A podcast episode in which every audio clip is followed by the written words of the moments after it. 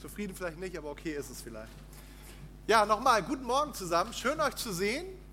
Ähm, ich habe gesehen, im Laufe ähm, der Lobpreiszeit haben sich die Reihen, die nicht vorhanden waren, von hinten immer mehr gefüllt.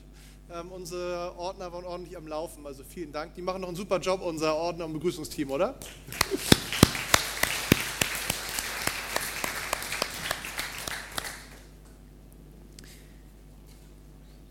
Ich möchte euch heute eine Botschaft bringen ähm, zu dem liebsten Lebensmittel der Deutschen.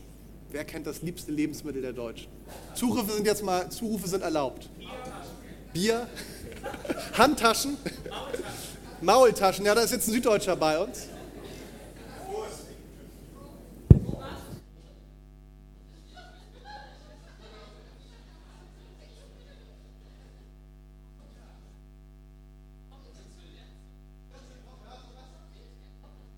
Versuch. Das, was ich hören wollte, habe ich noch nicht gehört. Es ist das Brot. Hat da hinten jemand gesagt? Okay. Die Engländerin war es. genau, es ist das Brot. Ähm, deswegen auch mein Predigtitel heute: Fettes Brot. Nicht zu verwechseln mit der Band, die einige vielleicht auch kennen. Fettes Brot. Was macht dich wirklich satt? Ich habe mich mal so ein bisschen informiert. Ähm, das Internet gibt uns ja heute tolle Möglichkeiten, was das Thema Brot erstmal angeht. Jeder Deutsche kauft im Jahr durchschnittlich 84 Kilogramm Brot. Schon eine ganze Menge, oder? Das deutsche Brotregister, ich wusste bis dahin noch nicht mal, dass es so etwas gibt, aber es gibt ein deutsches Brotregister, das enthält circa 3200 Brotsorten. Ähm, ich frage jetzt nicht rum, wer schon alle mal ausprobiert hat. Und den Weltrekord mit dem größten Brot hält ein Bäcker aus Barcelona, leider kein Deutscher. Der hat im Jahr 2001 ein Riesenbrot gebacken, 74 Meter lang, 57 Zentimeter breit, Gewicht knapp eine Tonne. Und es reichte zusammen mit 500 Kilogramm Wurst und 2000 Liter Wein, Spanien, als Frühstück für rund 6000 Menschen und wurde bei einer Riesenfete, Spanien, verspeist. Und auch in der Bibel ist uns das Thema Brot nicht fremd. Ihr denkt vielleicht alle an diese Geschichte. Fünf Gerstenbrote, zwei Fische und was macht Jesus damit? Er bereitet eine Mahlzeit zu für 5000 Männer plus Frauen und Kinder, wie viele das dann auch immer gewesen sein mögen. Und trotzdem stellt er selbst klar, das war erst der Anfang. Ich sage das mal in meinen eigenen Worten. Jesus sagt von sich selbst, ich bin das fette Brot. Es geht also um die Frage, was macht dich wirklich satt? In Johannes 6, Vers 35, ich sage es nochmal, wie die Bibel es genau sagt, ich bin das Brot des Lebens, sagt Jesus da. Ich bin das Brot des Lebens. Wer zu mir kommt, wird nie wieder hungern. Wer an mich glaubt, wird nie wieder Durst haben. Klingt doch schon mal klasse, oder? Und genau dazu passt auch unser Predigtext heute aus dem Johannesevangelium, Kapitel 6, Verse 51 bis 69, ein bisschen längerer Abschnitt, aber es geht um Stress und Streit und Auseinandersetzung, von daher, wie die Nachrichten, wird es nicht langweilig. Johannes 6, 51. Jesus sagt da, wir sind jetzt so ein bisschen, ich wollte euch, es wäre noch wesentlich länger der Abschnitt, das teilweise vorenthalten, lest es gerne nochmal nach, wenn ihr es interessant findet. Ich nehme euch einfach mal mit rein in diese Diskussion, die stattfindet. Jesus sagt da, ich bin das lebendige Brot, das vom Himmel herabgekommen ist. Wer dieses Brot isst, wird ewig leben. Dieses Brot ist mein Fleisch. Ich gebe es, damit die Welt leben kann. Da fingen die Leute an zu streiten. Wie kann dieser Mann uns sein Fleisch zu essen geben? fragten sie. Deshalb sagte Jesus noch einmal, ich sage euch, wenn ihr das Fleisch des Menschensohnes nicht esst und sein Blut nicht trinkt, könnt ihr das ewige Leben nicht in euch haben. Wer aber mein Fleisch isst und mein Blut trinkt, hat das ewige Leben und ich werde ihm am letzten Tag auferwecken. Denn mein Fleisch ist die wahre Nahrung und mein Blut der wahre Trank. Wer mein Fleisch isst und mein Blut trinkt, bleibt in mir und ich in ihm. Ich lebe durch die Macht des lebendigen Vaters, der mich gesandt hat, und ebenso werden alle, die an mir teilhaben, durch mich leben. Dies ist das Brot, das vom Himmel herabkommt. Wer dieses Brot isst, wird ewig leben und nicht sterben, wie eure Vorfahren, die das Manna aßen. Daraufhin sagten selbst einige seiner Jünger, das ist ungeheuerlich. Wie kann man das glauben? Jesus wusste, dass seine Jünger nicht über sich, sich über seine Worte aufregten. Deshalb sagte er zu ihnen, nehmt ihr daran Anstoß? Was werdet ihr erst dann denken, wenn ihr den Menschensohn wieder in den Himmel zurückkehren seht? Es ist der Geist, der lebendig macht. Das Fleisch hat keine Macht. Die Worte aber, die ich euch gesagt habe, sind Geist und Leben. Doch einige von euch glauben mir nicht, denn Jesus wusste von Anfang an, wer die waren, die nicht glaubten, und er wusste auch, wer ihn verraten würde. Er fuhr fort. Deshalb habe ich euch gesagt, niemand kann zu mir kommen, wenn der Vater ihn nicht zu mir zieht. Von da an wandten sich viele seiner Jünger von ihm ab und folgten ihm nicht mehr nach. Da fragte Jesus die Zwölf, werdet ihr auch weggehen? Simon Petrus antwortete, Herr, zu wem sollten wir gehen? Nur du hast Worte, die ewiges Leben schenken. Wir glauben und haben erkannt, dass du der Heilige Gottes bist. Ich bete nochmal. Jesus, ich danke dir für dein Wort. Ich danke dir für das, was wir daran entdecken können. Nicht nur über irgendwas, was irgendwann mal gewesen ist und was gesagt worden ist, sondern für die Bedeutung, die es heute für uns hat. Und ich möchte dich bitten, dass du uns hilfst, jedem Einzelnen genau das zu verstehen. Was möchtest du uns heute sagen durch dein Wort? Denn deine Botschaft ist genauso aktuell wie vor 2000 Jahren. Dafür danke ich dir. Amen. Eine interessante Geschichte, nicht so ganz einfach zu verstehen, ähm, sorgt bestimmt auch teilweise für Irritation. Man kann sagen, Jesus mutet seinen Jüngern hier an dieser Stelle und dadurch auch uns einiges zu. Ich weiß nicht, wie euch das geht. Ich habe es jetzt ja in der Predigtvorbereitung den Text immer mal wieder bewegt. Ähm, von daher ist er mir jetzt gerade sehr vertraut. Aber selbst wenn ich es jetzt nochmal so gelesen habe, klingt das, was man da hört, doch schon ein bisschen befremdlich, oder? Stellt euch vor, ich stelle mich hier heute vor euch hin und sage euch, Leute, ihr müsst mein Fleisch essen und mein Blut trinken. Denn genau das ist das, was Jesus getan hat gegenüber seinen Jüngern. Und ich weiß nicht, welcher Begriff da bei euch gleich klingelt. Ich denke dann gleich an Kannibalismus. Also Fleisch essen, Blut trinken vom anderen Menschen, das ist das, was wir eigentlich Kannibalismus nennen. Und was macht Jesus? Als er auf Unverständnis und Widerstand stößt, hält er sich nicht mit langen Erklärungen auf. Man könnte ja sagen, du Jesus, das ist jetzt ja wirklich ein bisschen kompliziert, was du da sagst. Wenn du dir das schon rausnimmst und so redest, dass es eigentlich kein Mensch genau versteht, was, versteht, was du da meinst, dann könntest du doch so nett sein und ein bisschen Erklärung hinterher schieben.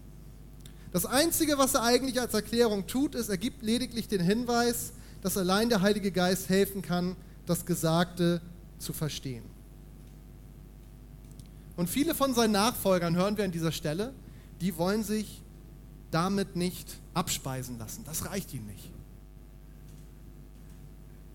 Und das Spannende ist, das ist Jesus in Reinkultur. Jetzt wird uns gesagt, ein großer Teil der Leute geht weg. Und da stehen auch diese zwölf Jünger bestimmt nicht gerade sehr freudig, sondern so mit diesem Gedanken, oh, das lief doch gerade so gut. Gerade vorher gab es die Speisung, ich habe davon erzählt, der 5000. Riesenerfolg, die Leute waren am Nachfolgen, es gab jede Menge Fans und jetzt haut Jesus wieder so ein Ding raus und die Leute gehen alle nach Hause. Und er macht doch nicht mal was dazu, um ihnen nochmal hinterher zu laufen. Sagen, Leute, ihr habt mich falsch verstanden, lasst mich das nochmal erklären. Das war ja natürlich nicht wortwörtlich gemeint, sondern er lässt sie einfach ziehen. Und nicht nur das, sondern er guckt seine Jünger an, die ein bisschen bedröppelt dastehen und stellt ihnen nur eine Frage und sagt, und was ist mit euch? Wollt ihr auch abhauen? So ist Jesus. Er mutet uns manchmal einiges zu. Eine ganze Menge mutet er uns manchmal zu. Das sind vielleicht Aussagen in der Bibel, die wir nicht verstehen oder richtig einordnen können. Umstände in unserem Leben, die trotz Gebet und Glauben sich nicht verändern. Zumindest nicht aktuell. Wenn wir ihn kennen und ihm vertrauen, dann können wir trotz Herausforderungen damit leben. Doch wenn die Beziehung zu ihm fehlt, dann passiert genau das, was wir hier sehen in diesen Zeilen. Dann bringt es uns leicht zum Aufgeben. Das heißt, die Herausforderung ist, was wir tun können und sollten, ist in die Beziehung zu ihm zu investieren, damit wir über die Zumutung hinauskommen. Ich habe vor zwei Wochen schon mal diesen Psalm 46, Vers 11 genannt. Lasst euren Aufruhr und erkennt, dass ich allein Gott bin. Oder andere Übersetzung, kommt zur Ruhe und erkennt, dass ich allein Gott bin. Also nicht sich nur beschäftigen mit all dem, was uns in unserem Leben bewegt, wo es rasant ist, wo es schwierig ist teilweise oder zumindest herausfordern, sondern ein Stück weit mal zur Seite treten und uns auf ihn konzentrieren. Das Problem bei dieser ganzen Sache ist, dass über diese ganze Diskussion über Kannibalismus die meisten der Zuhörer Jesu eigentlich sein eigentliches Thema übersehen. Weil natürlich meinte Jesus nicht, dass wir sein Fleisch essen sollen und sein Blut trinken sollen, sondern es ging ihm ja um was ganz anderes. Jesus spricht über den unbändigen Hunger nach Leben, der in jedem Menschen steckt und wie dieser gestillt werden kann. Er spricht über den Hunger nach Leben. Habe es gesagt, diese sensationelle Erfahrung der Speisung der 5000, die liegt gerade hinter ihnen. Und diese ganze Diskussion, die wir eben gehört haben, die wird eigentlich davon losgebrochen, dass die Leute sagen, wir wollen mehr von diesen Sensationen, wir wollen mehr von diesen Wundern sehen. Und statt der Wunder bekommen sie jetzt diese Ausführungen von Jesus. Warum sagt er das? Weil er ihnen eigentlich klar machen will, Leute, die Wunder, die ihr gesehen habt, das ist toll. Aber das ist eigentlich nichts im Gegensatz zu dem, was ich für euch bereithalte. Er sagt selbst die Speisung des Volkes Israel in der Wüste, da gibt es ja diese ähm, diesem Bericht, dass die Israeliten 40 Jahre in der Wüste unterwegs waren und jeden Morgen konnten sie das Manna, also irgendwie so was Brotmäßiges vom Boden auflesen. Ganzes Volk wurde gespeist. Und Jesus sagt, selbst das, das war noch gar nichts im Gegensatz zu dem, was ich für euch habe. All das ist eigentlich nur ein Vorgeschmack auf das wirklich fette Brot. Unser Hunger nach Leben, nach Sinn, kann ein für alle Mal gestillt werden. Doch der einzige Stoff, das macht Jesus auch klar, der einzige Stoff, den es gibt, der diesen Hunger stillen kann, das ist er selbst. Er selbst, das fette Brot. Und ich möchte einfach mal so diese Frage in den Raum stellen. Sind wir uns dieses unglaublichen Geschenkes bewusst, was wir in ihm haben? investieren wir in die Beziehung zu ihm, sodass wir erleben, dass er unseren Hunger in der Tiefe wirklich stillen kann? Oder ist es nicht oft so, dass wir uns mit kleinen Häppchen zufrieden geben? Wer kennt nicht dieses Gefühl, wenn man in ein bekanntes Fastfood-Restaurant geht und sich ein Menü bestellt, das ist vielleicht in dem Moment ganz nett, und danach hat man so ein komisches Völlegefühl, was man nicht wirklich als satt bezeichnen kann, aber auch nicht mehr als hungrig und ein paar Stunden später ist der Hunger eigentlich wieder da. Das machen wir gerne in unserem Leben, das ist ja auch vollkommen legitim, aber so sind wir auch, was unser Inneres angeht, oft unterwegs. Wir merken, da ist dieser Hunger nach Leben und wir geben uns mit den kleinen Häppchen zufrieden, mit dem Fastfood, was das dann auch immer in deiner Situation gerade bedeuten mag. Jesus will unser Leben nicht nur ein bisschen besser machen, so nach dem Motto, Komm zu Jesus, dann kommst du ein bisschen besser mit deinem Leben klar. Sein Ziel für uns ist auch nicht, dass wir es irgendwann irgendwie mal in den Himmel schaffen. Er hält so unglaublich viel für uns bereit und das Problem ist, wir lassen uns ganz oft nicht darauf ein. Uns reicht die kleine Ermutigung am Sonntagmorgen, da wo Pastor Gideon mal wieder über das lebendige Brot gesprochen hat. Das hat ermutigt und damit schaffe ich es irgendwie, mich bis zu dem nächsten Sonntag oder vielleicht zu meiner kleinen Gruppe hinüber zu retten und hoffe dann wieder auf das nächste Häppchen am nächsten Sonntag. Und das funktioniert manchmal besser und manchmal funktioniert es schlechter. Wisst ihr, das Christentum, das ist von Anfang an, seit es existiert, unglaublich attraktiv gewesen. Und warum ist es so attraktiv gewesen? So attraktiv, dass in den ersten drei Jahrhunderten, wo es eigentlich eine Verfolgungssituation gab, wenn man so ungefähr schätzt, nach diesen 300 Jahren in der Verfolgung waren 10% des römischen Reiches Christen geworden. Da stellt man sich doch die Frage, das, was mich erwartet, ist Verfolgung und trotzdem tun diese Menschen das. Was war das? Es war für jeden Menschen offensichtlich, das, was die da haben, das wollen wir auch.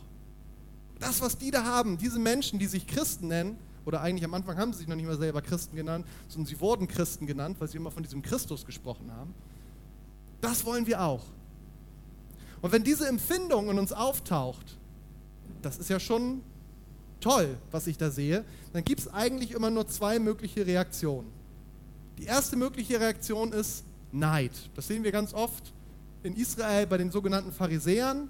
Das heißt, die sind neidisch auf das, was sie da sehen. Sie gehen in Opposition, in Widerstand. Oder das andere ist, dass ich auf einmal merke, da wird eine Seite in meinem Herzen angeschlagen. Ich nenne sie mal Sehnsucht.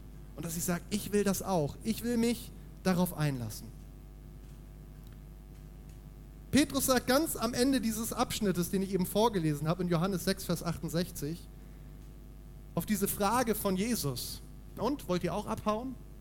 Da sagt Petrus, Herr, zu wem sollten wir gehen? Herr, zu wem sollten wir gehen?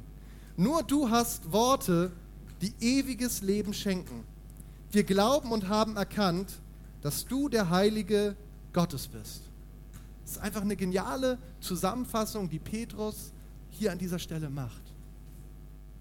Er beantwortet eigentlich die Frage, die Jesus stellt, wollt ihr auch gehen? Er stellt eine Gegenfrage. Und zwar die Frage, ja, wohin denn? Was ist denn die Alternative, Jesus? Wohin sollten wir denn gehen? Und er trifft diese Aussage, Jesus, es gibt überhaupt keine, Alternative. Du allein hast Worte des ewigen Lebens. Was bringt uns dieses Leben? Was stillt unseren Hunger? Was ist nachhaltig? Und die Antwort, die Petrus uns hier gibt, ist das Wort Jesu. Das Wort Jesu, das macht den Unterschied. Für Petrus ist klar, es gibt keine Alternative. Die Frage ist an dich, ist dir das auch klar, dass es keine Alternative gibt? Natürlich, ganz klar, es gibt theoretisch eine Alternative. Du hast die Wahl. Doch wenn du das Leben geschmeckt hast, was nur Jesus geben kann, dann gibt es kein Zurück mehr. Alles andere wäre reiner Selbstbetrug. Was sagt Petrus da? Er sagt, Jesus, du bist der Messias, du bist der, auf den wir gewartet haben. Du allein hast Worte, die ewiges Leben schenken. Die Frage an uns ist, wie, wer, wie sehr setzen wir uns diesen Worten Jesu aus? Haben wir diesen Betrachtungswinkel auf das Wort Jesu, das Petrus gehabt hat? Wie denkst du? Worte Jesu in Reinkultur. Wie denkst du über die Bibel? Was löst das für Gefühle in dir aus, wenn du das siehst? Vielleicht bist du schon erstaunt, dass es kein großes schwarzes Buch ist, sondern in einem, einem anderen Umschlag. Denkst du, oh, dieses langweilige Buch. Oder vielleicht sogar, oh, das Ding, wo immer gesagt wird, als guter Christ muss ich darin lesen, jeden Tag. Oder denkst du vielleicht an die vielen Dinge, wo Gott einfach genau durch dieses sein Wort zu dir gesprochen hat, Ermutigung in dein Leben hineingebracht hat, Freude in dein Leben hineingebracht hat, Ausrichtung und Perspektive in dein Leben hineingebracht hat. Wie sehr setzt du dich dem Wort Jesu aus? Ich rede hier nicht von irgendeinem trockenen Bibelstudium, sondern Worte, die das pure Leben in dich hineinfließen lassen. Und jetzt sind wir so ein bisschen wieder bei diesem Begriff Kannibalismus. Das ist der Grund, warum Jesus eigentlich zu seinen Jüngern sagt, ihr müsst mich essen. Nämlich Jesus selbst wird immer wieder in der Bibel als das Wort bezeichnet. Er ist das Wort. Und das heißt, wenn wir dieses Wort essen sollen, dann heißt es, wir müssen seine Worte tief in uns aufnehmen. Wir müssen über sie nachsinnen, uns über sie austauschen, unsere Liebe zu seinem Wort entdecken. Dann erst werden wir das Leben spüren, von dem Petrus hier spricht. Und wir haben heutzutage so unglaublich viele Gelegenheiten, uns mit diesem Wort zu beschäftigen. Es gab keine Zeit in der Menschheitsgeschichte, zumindest nicht hier in unserer westlichen Welt, wo es so viele Gelegenheiten gab. Jeder kann sein Handy aufmachen, Smartphone-App aufrufen und ihr habt die Bibel in zehn Übersetzungen. Im Mittelalter war das gang und gäbe, da hatte niemand eigentlich eine Bibel, die gab es höchstens in den Klostern, da waren die Abschriften, die waren unglaublich viel Geld wert. Kein normaler Mensch konnte die Bibel lesen, mal ganz abgesehen davon, dass sie nicht in seiner eigenen Sprache geschrieben war. Aber auch heute, und daran merkt man vielleicht, wie wertvoll das ist, es gibt heute nach wie vor Länder, zum Beispiel Nordkorea, wäre so das Paradebeispiel, wo allein der Besitz von Teilen der Bibel, da steht die Todesstrafe drauf. Die Leute lernen die Bibel auswendig, um irgendwie so diese Worte bei sich haben zu können. Und für uns ist das ja gut, eine Bibel, die gibt es für noch nicht mal 50 Cent oder geschenkt. Wir haben so ein Stück weit eigentlich die Wertschätzung für dieses geniale Wort verloren. Ist deine Bibel, sofern du eine hast, ein Buch, das gelesen wird? Wie sieht sie aus? Meine Bibel habe ich jetzt schon ziemlich lange, muss ich dazu zugeben. Aber meine Bibel ist so richtig schön bunt. Viele Anstreichungen. Nicht, weil meine Kinder darin gemalt haben. Das muss ich immer aufpassen, dass sie die nicht in die Finger bekommen. Das inspiriert sie irgendwie. Sondern weil ich darin lese und immer wieder Dinge entdecke, wo ich sage, das ist genial. Das spricht zu mir. Das ist was für mich. Mit welcher Erwartung liest du in dem Wort Gottes? Denn das ist es ja. Liest du in dieser Erwartung, na gut, es muss mal so sein, oder liest du in dieser Erwartung, da ist irgendetwas, was Gott mir heute sagen möchte? Schreibst du dir das auf, wenn du den Eindruck hast, dass Gott zu dir sprechen will? Weil Sachen, die uns wichtig sind, schreiben wir eigentlich auf. Und es gibt ja auch andere Möglichkeiten, sich mit dem Wort Gottes auseinanderzusetzen. Wenn du heute in einer Predigt sitzt, muss ja gar nicht nur meine sein, jetzt bist du leider in meine geraten entdeckst du die Möglichkeit, dass du da das pure Leben in dir aufnehmen kannst. Hast du eine Kleingruppe, in der du über diese Worte diskutierst, Fragen stellst und Fragen beantwortest? Gibt es Menschen in deinem Leben, mit denen du dich mal zusammensetzt, auch ganz ungeplant, und sagst, du, ich habe da gerade was gelesen, das beschäftigt mich, was hältst du denn davon? Was ganz entscheidend ist, und das durfte ich auch in meinem Leben einfach lernen, was einen riesen Unterschied macht, ist der Heilige Geist. Das ist so eine letzte Sache, die ich jetzt quasi noch nennen muss. Ich kann es total gut verstehen, weil ich selber diese Zeiten in meinem Leben kenne, wo ich wusste, es ist gut in der Bibel zu lesen. Ich bin damit aufgewachsen und ich habe es auch gemacht, weil ich wusste, es ist gut. Und es war nett, aber mehr auch nicht. Und ich kann mich noch ganz genau an den Tag erinnern, war ich noch, war ich glaube ich so zehn, wo ich das erste Mal in meinem Leben meine Bibel aufgemacht habe und auf einmal habe ich genau dieses Erlebnis gehabt. Ich lese jetzt nicht nur hier irgendetwas. Auf einmal spricht dieses Wort in mein Leben. Was meinen wir damit, wenn wir sagen, das Wort wird lebendig? Auf einmal merke ich, ich lese nicht nur irgendwelche spannenden Geschichten oder leider auch einige, die vielleicht nicht so spannend sind, sondern auf einmal redet dieses Wort, was vor 2000 Jahren oder sogar 3000 Jahren teilweise oder noch länger geschrieben worden ist, es redet in mein Leben hinein. Und am, beim ersten Mal, weiß ich, war ich vollkommen fassungslos. Und heute freue ich mich immer noch daran, das hat ein Stück weit Normalität. Ich könnte euch so viele Beispiele nennen, wo Gott in mein Leben hineingesprochen hat. Ich habe so drüber nachgedacht, was könnte ich nennen? Ein Beispiel wäre zum Beispiel, als wir vor fünf Jahren, die Frage war, gehen wir wieder zurück nach Kiel? Wir hatten ein paar Tage, waren wir am Bodensee oder so eigentlich nur eine Nacht. Da haben wir in Süddeutschland gewohnt. Ich habe die Geschichte vor kurzem mal ein bisschen ausführlicher erzählt. Und es war so die Frage, wir waren nach unten gezogen und das war relativ schnell zu Ende. Und es war so die Frage, was sollte das Ganze? Jetzt haben wir so viel investiert und jetzt geht es wahrscheinlich nach einem Jahr schon wieder zurück in den Norden. So viel Stress für gar nicht viel. Und auf einmal hatte ich so dieses Wort, wo Jesus zu seinen Jüngern sagte, es ist niemand, der irgendwas für mich aufgegeben hat. Familie, Arbeit oder was auch immer, der das nicht tausendfach zurückerstattet bekommt. Und in dem Moment, ich hatte die Stelle schon oft vorher gelesen, und in dem Moment war es aber so ein Moment, wo ich merke, das redet direkt in mein Leben hinein. Und aus dieser Stück weit in dem Moment Perspektivlosigkeit, wie wird das jetzt werden, war auf einmal ist für mich sonnenklar. Gott hat einen Plan für uns. Es geht weiter. Nur ein Beispiel von ganz vielen.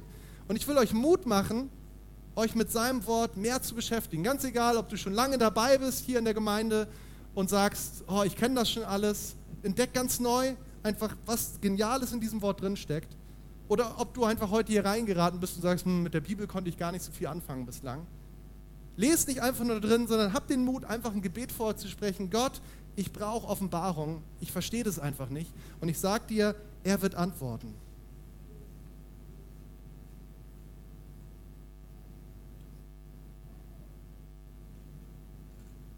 Der Heilige Geist macht den Unterschied.